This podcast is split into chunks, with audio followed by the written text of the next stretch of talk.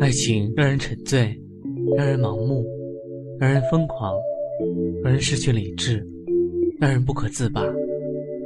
到底什么才是爱情的真面目？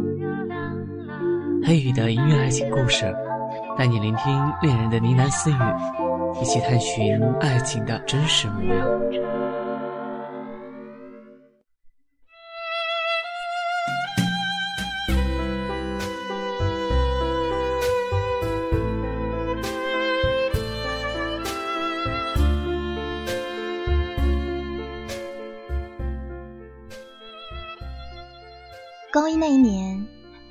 喜欢上了一个男孩。这个男孩被很多女孩喜欢，是白马王子的那种类型。他有着像梦一样朦胧的笑容。因为男孩的教室在厕所右手边第一间，所以女孩每一次下课的时候都会跑去上厕所。她觉得自己也蛮可笑的，居然有这么荒诞的举动。就只是为了在往返的过程中能够看到男孩一眼。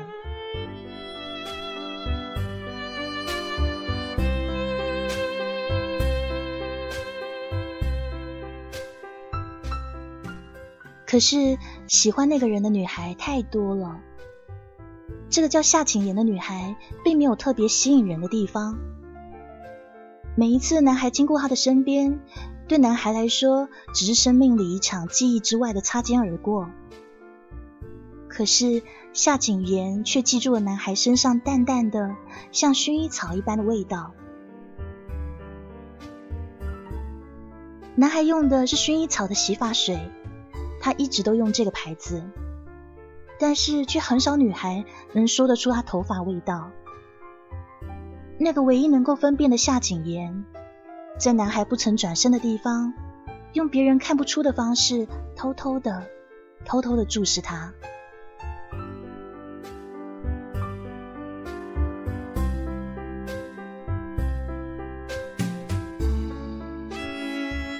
但即使这样的私慕，对方回头也未必记得住他，因为景言长得并不漂亮，穿着普通。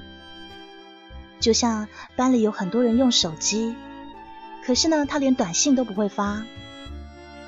他家里的状况不算富裕，父母很久之前就没有工作了，家里还有个上大学的姐姐。为了减轻生活的负担，景言每个周末都会帮高级住宅区里面的富人小孩补课。那个住宅区也是男孩住的地方。男孩的家境优越，有时放学的时候还会有司机接送。而女孩坐公车，遇到红灯停下来的时候，难得男孩的小车会在他旁边。那个男孩坐在车里，茶色的玻璃窗紧闭，神情倦淡，沉思的面容就像浸在水里。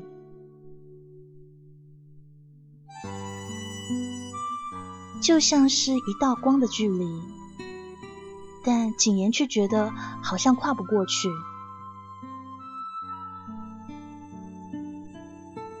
唯一可能引起男孩注意的是景言非常优秀的学习成绩，他无论什么考试都考第一。于是老师嘴里常常提起女孩的名字，同学们也觉得十分佩服。后来，夏景言这个名字差不多和苏流年一样，经常挂在别人口中了。但是叫苏流年的男孩还是没有注意到他。有一次，他们再度擦肩而过的时候，景言轻轻叫了男孩的名字，就当做是打招呼。可是那一次，苏流年没有回头。女孩的声音是微小的翅膀，飞不进男孩听歌的耳麦里。于是，男孩的脚步没有丝毫的停滞，就像水一样的流走。女孩有点伤心，她忽然意识到，对方是夜空中的星星，而自己是地上的行星，两者相隔不止一光年呢。维系着他对苏榴莲的思念是那个白马王子和灰姑娘的童话。童话的真假无法去辩证，但是每个少女的心里都有梦。这个成绩好的女孩也不例外啊。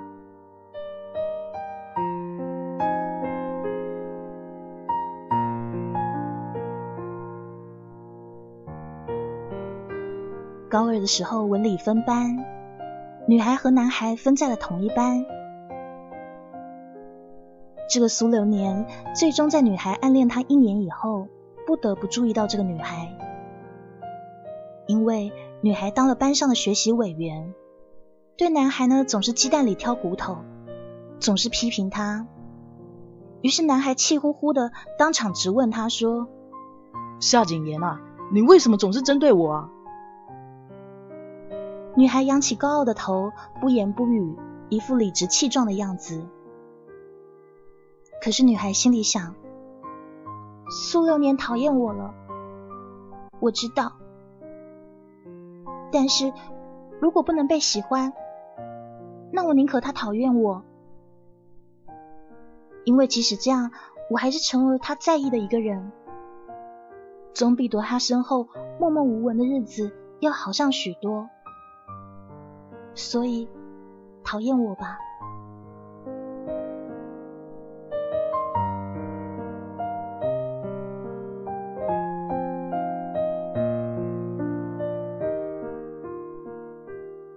不过，她并不是一个没有人喜欢的女孩。有个男孩叫乔子修，喜欢她非常久。乔子修读的是几条街外的中学。却会在每天放学后都在他学校门口等他。那个男孩总是逃课，不喜欢学习，成绩非常差。夏景言很早就知道那男孩不是一个好学生。做作业走神的时候，记忆会倒带七年。小学三年级的时候。那个时候的景言成绩就是那么优秀了，每一回考试都能赢得班上的小红花。数着他名字的栏，不知不觉开成一道花园。他是个好孩子，老师们都很喜欢他。六一儿童节的时候，他分到比班上任何同学都要多的糖果，几乎是别人的两倍。而那多出来的一倍，是从坐在课桌后面的那个男孩那里扣下来的。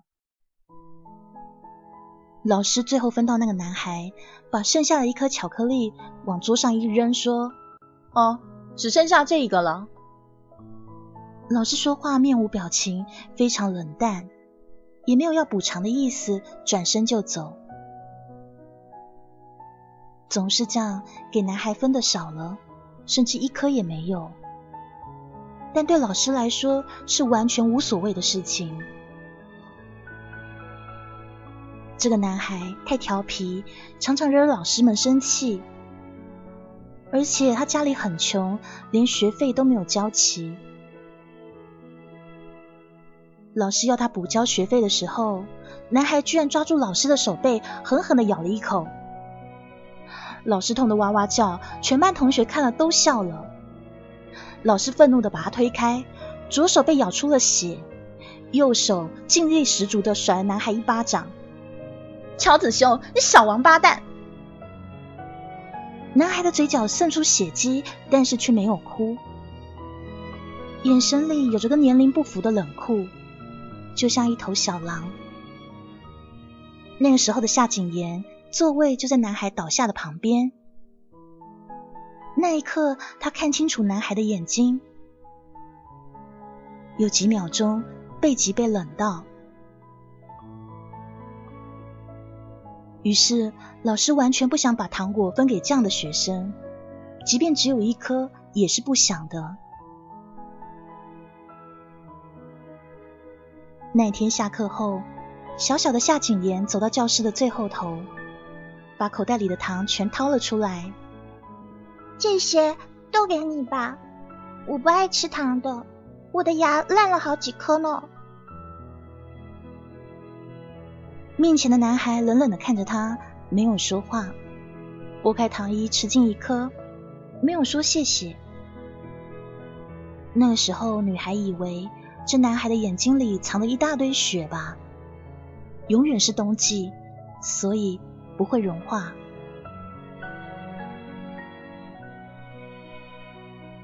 男孩没有朋友，一个人在操场上自己跟自己玩跳飞机。夏景言跟其他同学们经过的时候，大家都笑他真白痴。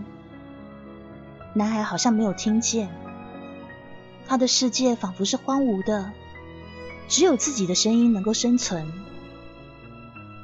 就算后来夏景言跑去跟他说：“你过来，我们一起玩吧。”可那男孩依旧好像聋了。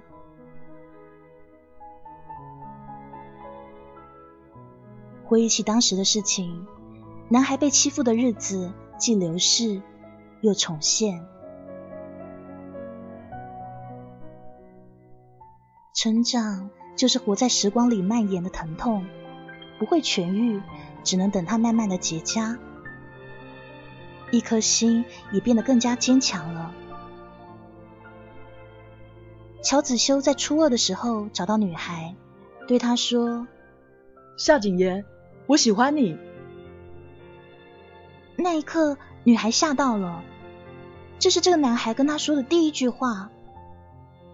同学的期间，他一直都帮助这个男孩，让他不要受老师和同学的欺负。可是经历了那么多年，这男孩才第一次跟自己说话，说的不是道谢。而是告白。他说：“我喜欢你。”女孩想了想，回答说：“对不起，我不喜欢你。”男孩却笑了：“不，夏景言，你是喜欢我的啊，不然你怎么会跟其他人不同呢？那么样的保护我，帮我。你好傻啊，你不知道自己的心意。不过。”我会等你，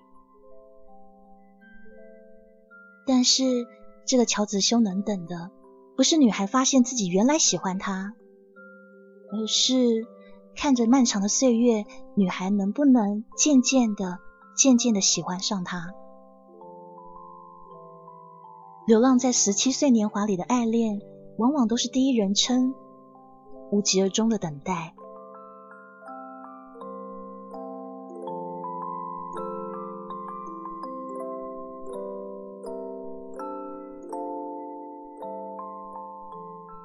苏流年那个时候已经有喜欢的人，是大他们一届的学姐，学舞蹈的。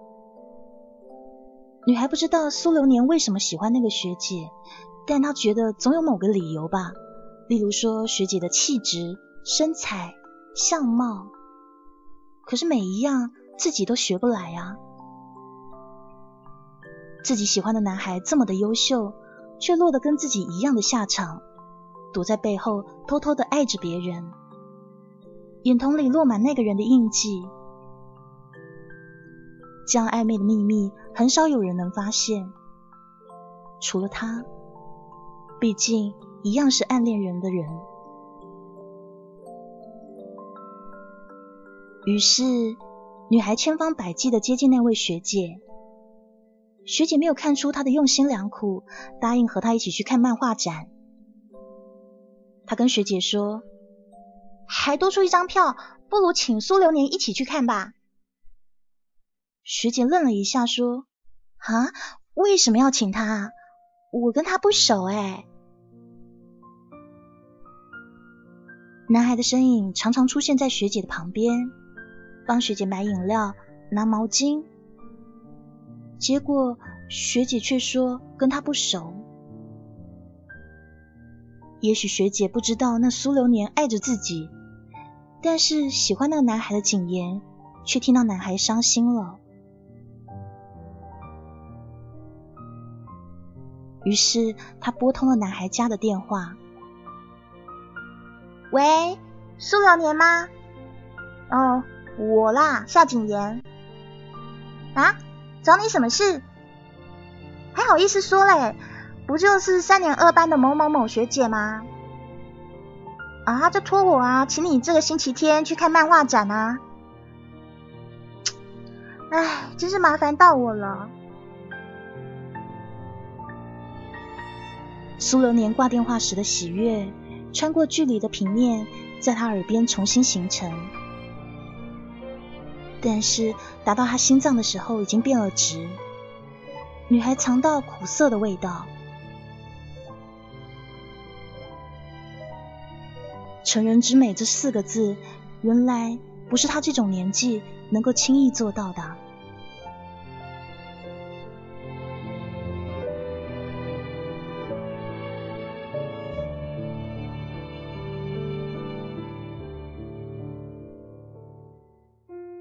他们三个终于一起去看漫画展，找很有名的插画家签名。排了一天的队伍，累了，腰酸腿麻的。女孩自告奋勇的去买饮料，为剩下的两个人创造出独处的机会。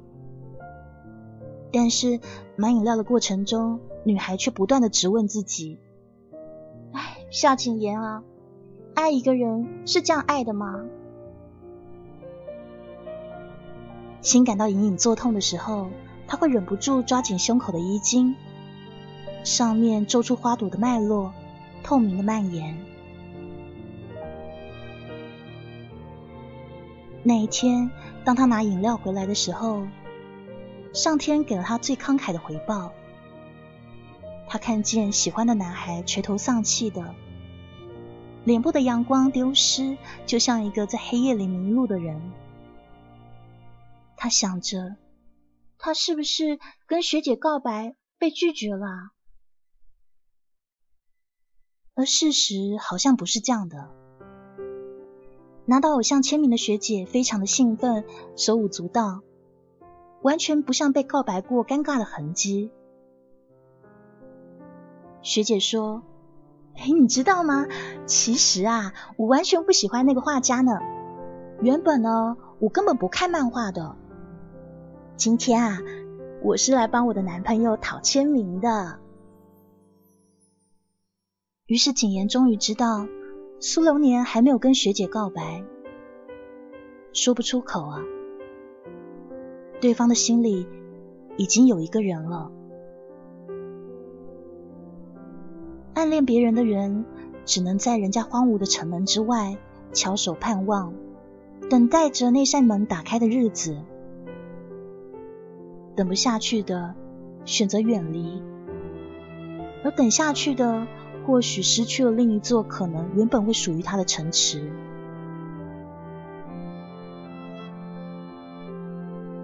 苏流年后来跟他说：“可笑吧？其实我也不喜欢漫画，我还以为学姐喜欢呢。”笨蛋，有什么好笑的？啊？学姐也不是因为她喜欢的人而喜欢上漫画的吗？实际上，景言自己也是以为苏流年喜欢漫画，所以看了许多漫画书。连连相扣的误会，从一开始延伸，便是剪不断，理还乱。三个不喜欢漫画的人，却因为心上人的缘故，都去看了漫画展。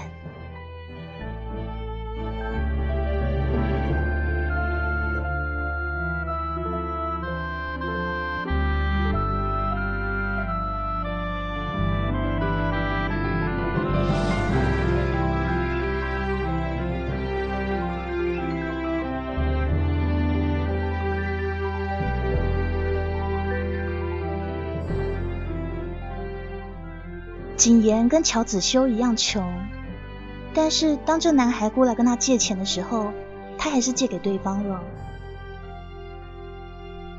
那个时候，乔子修非常满意的看向他，并且说：“哎，夏景言啊，还不承认啊？我就知道你是喜欢我的。”夏景言觉得无言以对，看着男孩喜滋滋跑远的背影，他才无力的说。我真不喜欢你，真的，只是同情你啊。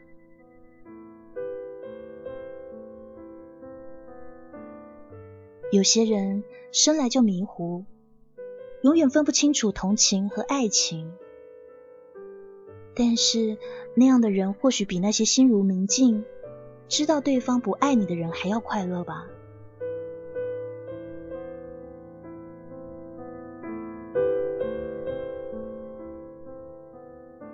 乔子修后来没有还他钱，他生日那一天。对方却抱了一大捧的玫瑰花在校门口等他。女孩远远看见，掉头跑回教室，心想让他等，他等不到就会自己走的。可是直到黄昏降临，从教室的窗口还是看到那个身影。看来男孩铁了心，固执的程度让人吃惊啊！而女孩的肚子开始饥饿了起来。没有办法，他于是走到校门口。乔子修非常兴奋的跑过来，把玫瑰花塞给他。夏景言，生日快乐！我们去吃韩国烤肉吧。他拒绝不了，这个男孩等了他好久好久。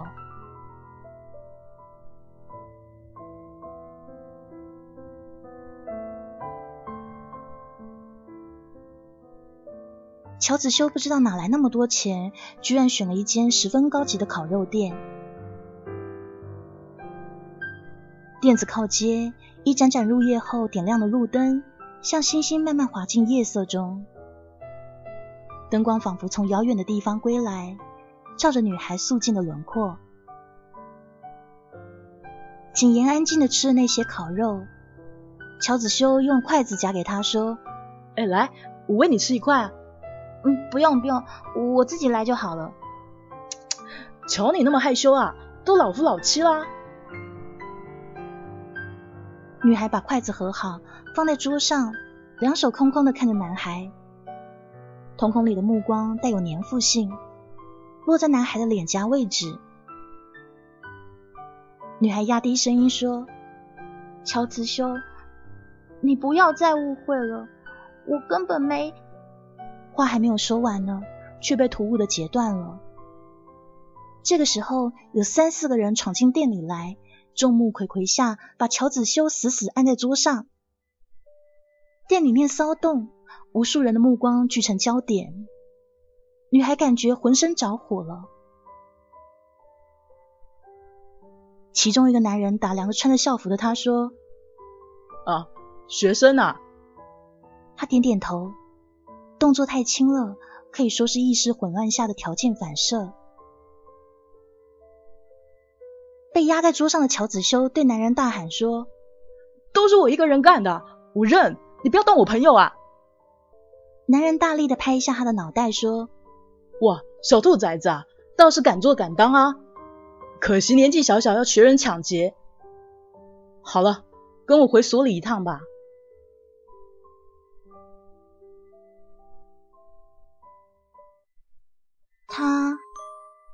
去打劫了，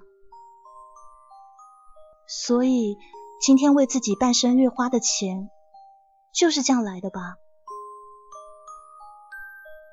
男孩被押走的时候，弯下腰，轻轻的跟他说：“哎，你放心吃吧，钱我付了。”这这要怎么吃得下去呢？女孩刚把一片牛肉夹进嘴里。眼泪就不顾一切的掉下来了，听从审判般的不顾一切。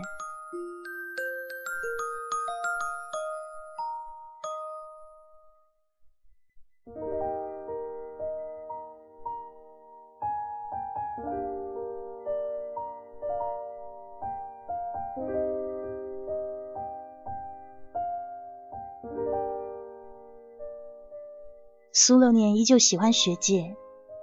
每天远远的看着他喜欢的女孩，站在春天落下的花瓣中，显得非常安静。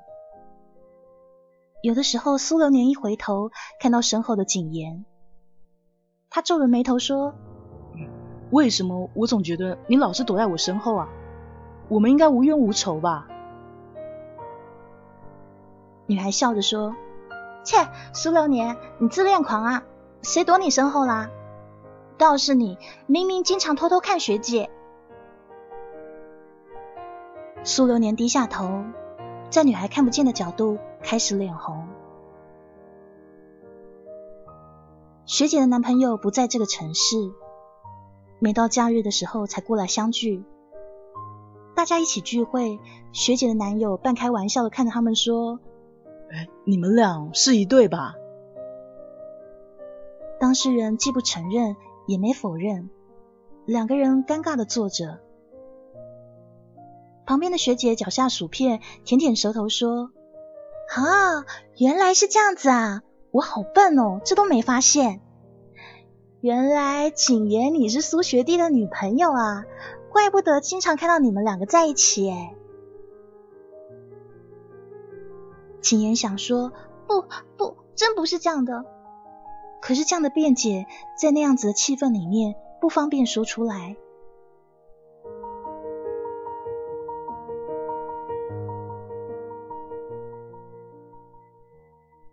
苏六年走路陪他回家，女孩抬头数着天空中走过的距离。到何时终止？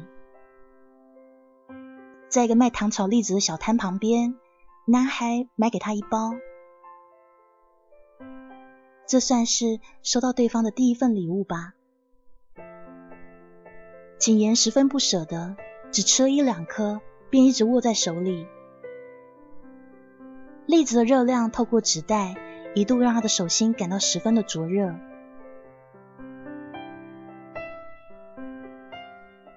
在景言家的街口，男孩却说：“夏景言啊，我们还是不要经常在一起了。啊，不不，你以后还是离我十步之外吧，不然学姐她会误会的。”苏流年，你臭美啊！凭什么让我离你十步之外啊？应该是你以后不准再走进我的十步之内。不一样的说法。换来的还是一样的结果。苏流年离开以后，女孩茫然到想哭，手里的糖炒栗子早就凉了。他心里明白，虚火的东西留不住热量。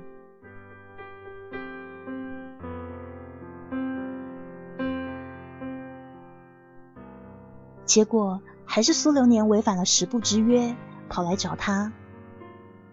那个时候快要夏天，高三即将毕业。学姐填志愿的时候选择了北方的大学，离开将是不可逆转的事实。苏六年那一天站在香樟树下等女孩经过，由于半晌跟上来，几乎像是乞求一样的语调，他说：“夏景言，求求你了，你帮我问问，问问看学姐到底是怎么看我的。”女孩点了头，然后别过脸。她舍不得看男孩的眼泪是为别人流的。学姐说：“苏流年这个人啊，长得不错，温柔体贴，算是一个很难得的男孩吧。不过啊，喜欢他女孩太多了，容易让人觉得没有安全感哎。而且他家又太有钱。”你想哪个女孩如果跟他在一起啊，肯定少不了风言风语啊，会被说是贪图他家的钱吧？这样一想啊，他也是一个不太好的对象哎。简言告诉男孩，言辞简洁，只是说学姐她对你一点感觉都没有啊。学姐说那些优点和缺点，他通通过滤掉了。只用了一句话代表。苏流年手掌抚在胸口，好像心脏就要破裂了。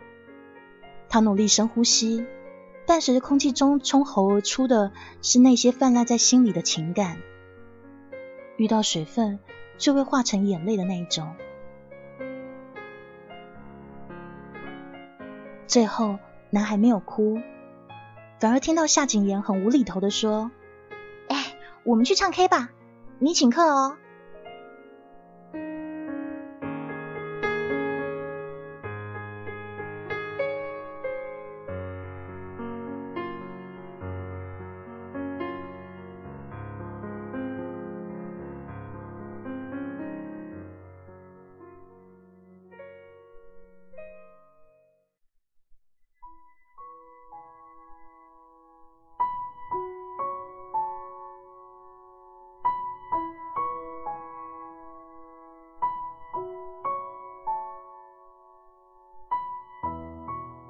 从少管所出来的第一天，乔子修就出现在学校门口的树荫里。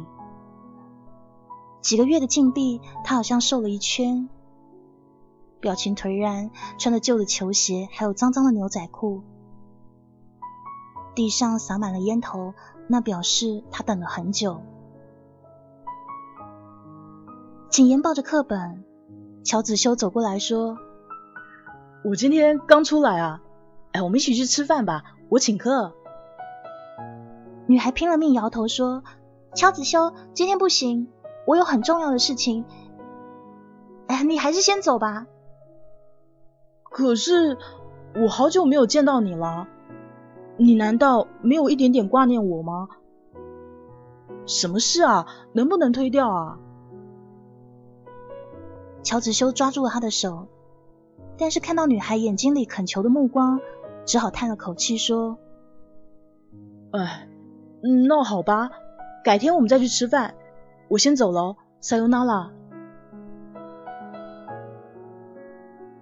景言很快的在下一个路口看到他，当时红绿灯，从车窗里往外看，旁边的街道上，乔子修叼着一根烟，闲散的走在前面。那种背影，就像极古画里褪淡的颜色。旁边的人问他说：“景言，你在看什么啊？”“啊，没啊，没什么。”然后他挽起了身旁人的手，依偎在他的肩膀上。当轿车经过乔子修的身边。女孩仍然不小心看到他半个侧脸，淡青色，线条锐利，断在下巴。在乔子修在少管所的几个月里面，女孩和苏流年走在了一起，所以再也不可能喜欢上乔子修了。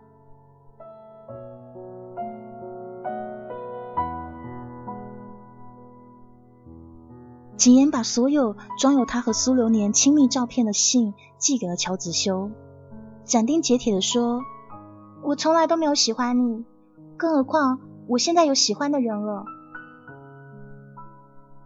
他以为一切都会这样子顺利的结束。几天以后，有个流里流气、完全不认识的男孩找到他，在他们教室门口引起不小的骚动。同学们指指点点，对那个染黄头发、脸上有疤的男孩议论纷纷。那个人跟他说，乔子修跟别人打架受伤了，希望去医院看他一下。女孩为此苦恼不已，心神不宁。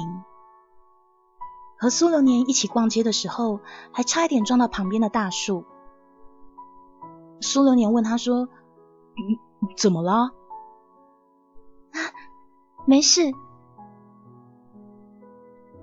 怎么会没事？乔子修受了伤，自己应该要去看看他的。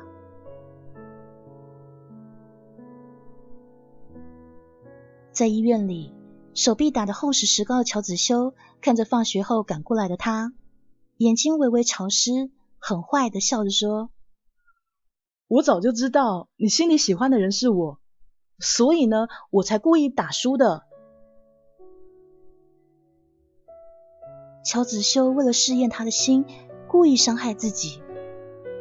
当他中了圈套以后，又一厢情愿的认为自己是喜欢他才赶过来的。女孩在心里想：为什么？为什么你总是想到最美好的方面呢？明明我对你只有同情而已啊！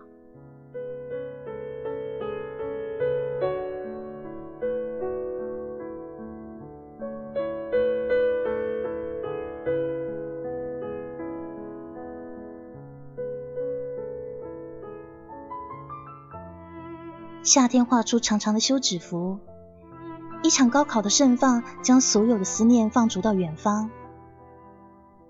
女孩的右岸苏流年去了国外留学，左岸乔子修停止无所事事，飘到了北京。景言自己考上了本地一所没有多大名气的大学，学费和生活费是乔子修在建筑工地赚来寄给他的。乔子修写信给他，他连看都不看，完全不拆开。他跟乔子修说好的，欠他的钱，等自己毕业了有工作就还给他。这种亏欠无关爱情，也不用感情来偿还。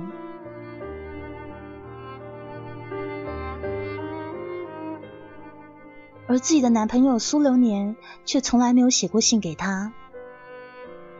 有的时候会打电话过来，跟他说起那边的学校生活，风景很美的样子。那你寄几张照片回来给我看看啊？可是电话那一头在下一瞬间失去了声音。苏流年时有踌躇，他的秘密藏在沉默当中，秦言早就有发现了。有的时候，苏流年的语气像开玩笑，又带几分认真。他说：“景言，如果我跟你分手，你会不会伤心啊？” 什么啊？当然会啊！你不知道我喜欢你那么久了，怎么可能不伤心啊？那个时候，景言为他彻夜编织毛衣。寝室里夜深人静。他的脸泡在暖黄的台灯灯光下，边织毛衣边想：如果苏流年真的要跟自己分手，到时候会怎么样啊？也许会伤心到死吧，又或许只会心痛一段时间，然后再开始一段新的恋情。我又不是没有人喜欢，这个时候。景言就忽然想起那个在建筑工地里风吹雨淋的男孩，自己不喜欢人家，却那么无耻的把人家当成最后的避风港。就算被全世界的男孩抛弃，他知道还有一个人在爱着自己，这让他一直往前。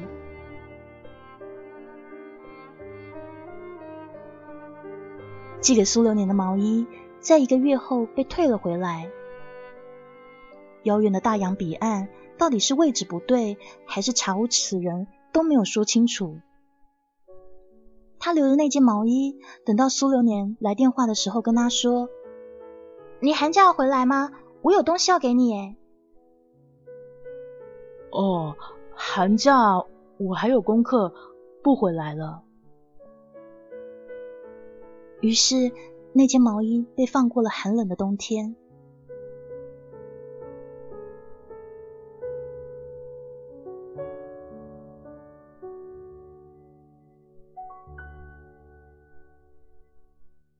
暑假的时候，苏流年还是在电话里说：“这个暑假我不回去了。”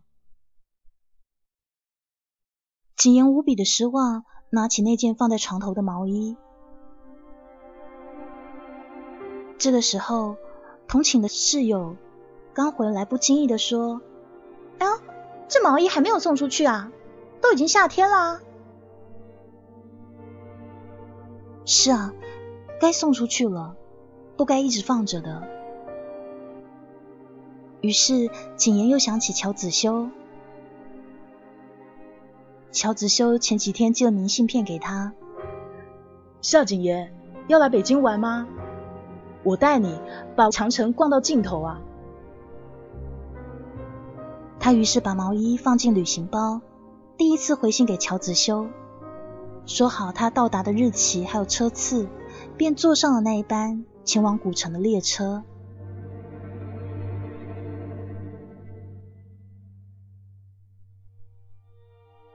在人流熙攘的火车站，看到乔子修的当下，女孩几乎认不出他了。但男孩出现在她面前，露出唯一让她熟悉的笑容，说：“景言，我好想你啊。”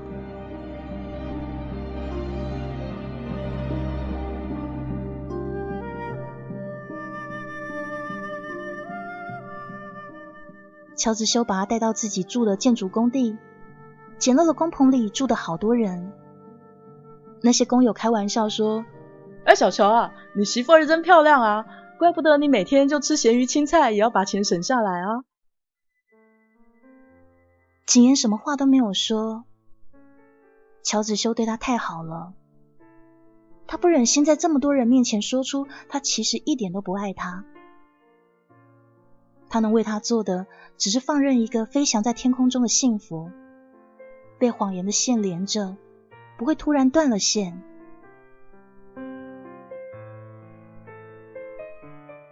他把那件毛衣送给他，而对方开心的像个小孩子。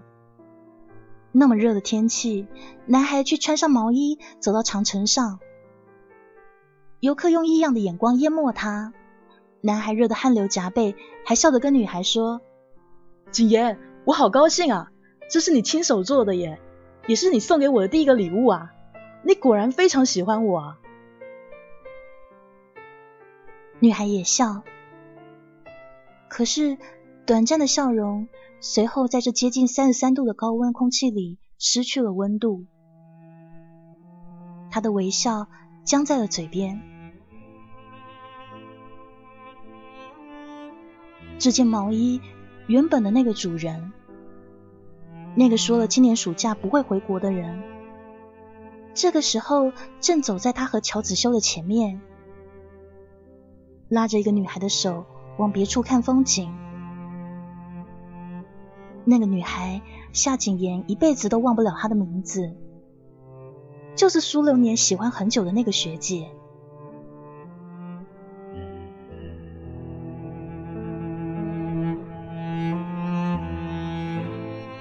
本来只打算在北京逗留两三天，看看这边蓝的天、白的云、天安门广场上飘散的国旗。景言却被逼迫着停留了更久。他在距离一所大学附近的民舍租下了房子，每天守候在大学对面的马路。那条路上摆满了遇到城管就夺路而逃的小吃摊。他有一次看到苏流年紧紧的把学姐搂在怀里，躲避那些推小车不顾一切逃亡的小贩。学姐读了大学他是知道的，甚至还记得是新闻系零七级二班。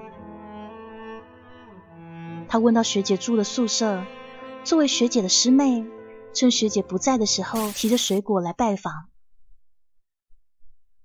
学姐的那些室友。都是没有心机的女孩。闲谈中，轻易的就透露学姐跟男朋友分手了，然后和一个学弟走在了一起。听说那个痴心的学弟为了她专门考上这所大学。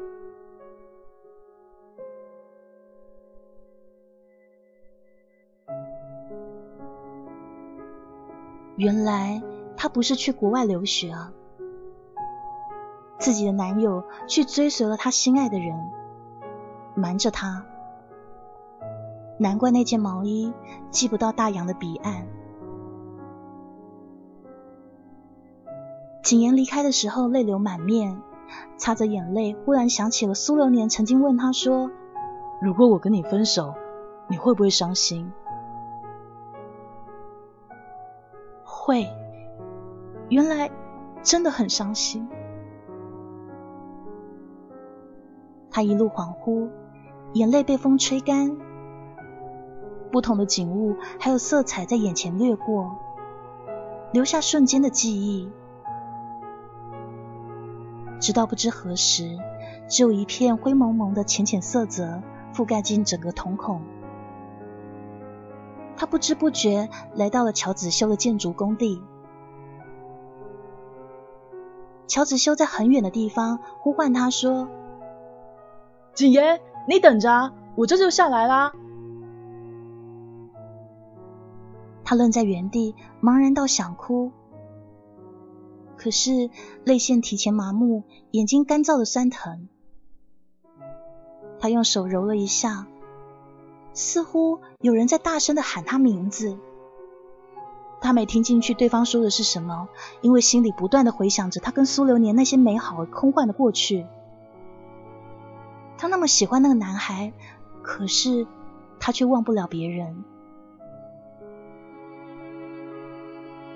乔子修的声音越来越大，乃至于汹涌成一个大浪，扑到他的耳边。他被乔子修推倒在地，然后庞大的黑影从阳光中坠落，他的眼前一片黑暗。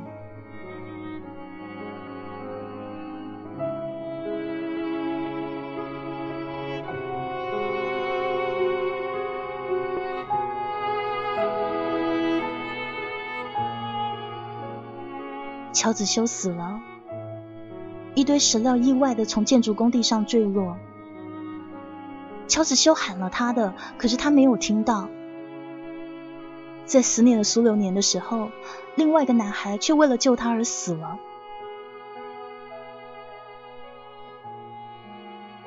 景言的脚也受了伤，站不起来，坐在轮椅上。医生说这伤应该治得好，可以再站起来的。但是他必须要克服自己心理上的障碍，因为他似乎在潜意识下不愿意站起来。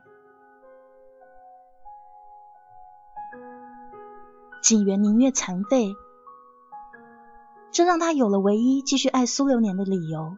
他需要这个人在身边照顾他，或许从此天长地久。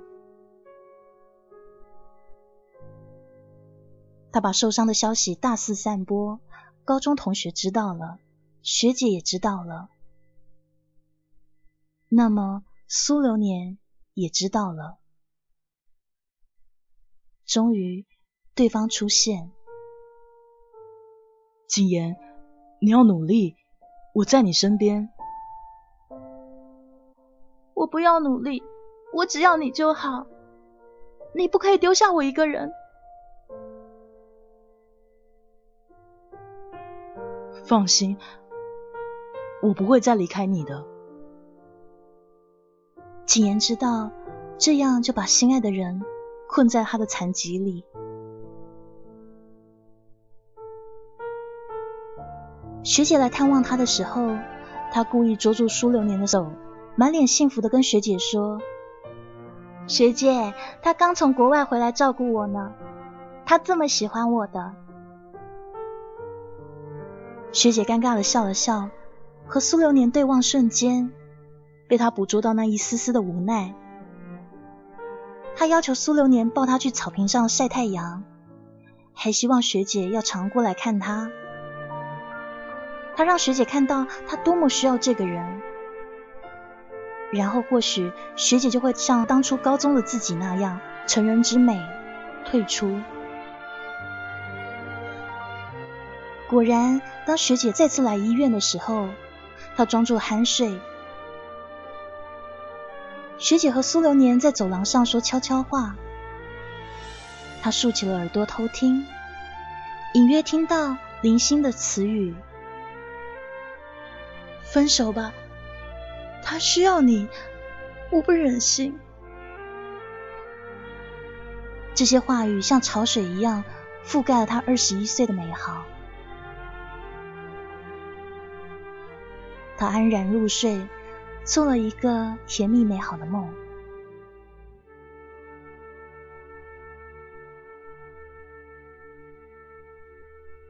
有的时候，他梦见乔子修，那个到了死还以为他喜欢自己的傻瓜。苏流年曾经问他，那个为了救他牺牲生命的男孩是谁？当时他摇摇头说：“不，我不认识。”乔子修对他来说，到头来只是生命中擦身而过的男孩，因为无法爱上，所以选择擦肩而过。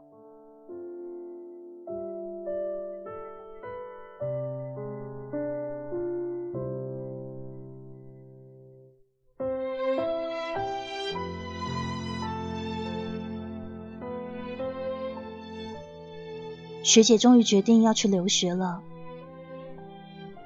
过来跟他道别的时候，苏流年眼里噙满眼泪。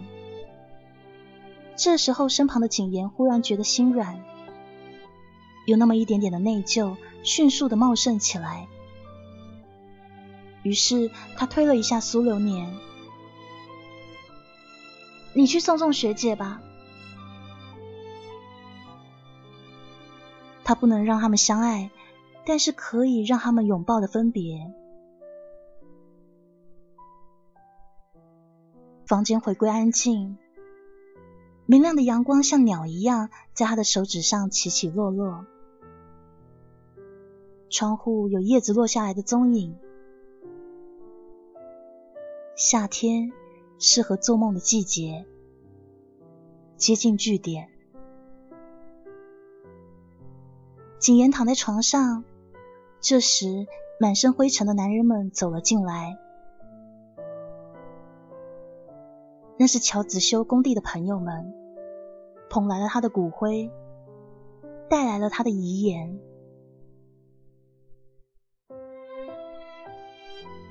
告诉景言，如果我死了，请他好好活下去，不要为我伤心。我一直都知道他不爱我，可是只要他知道我爱他，这样就好了。景言抱着乔子修的骨灰，眼泪落下。原来一直生活在梦境中的人，不是乔子修，而是他夏景言。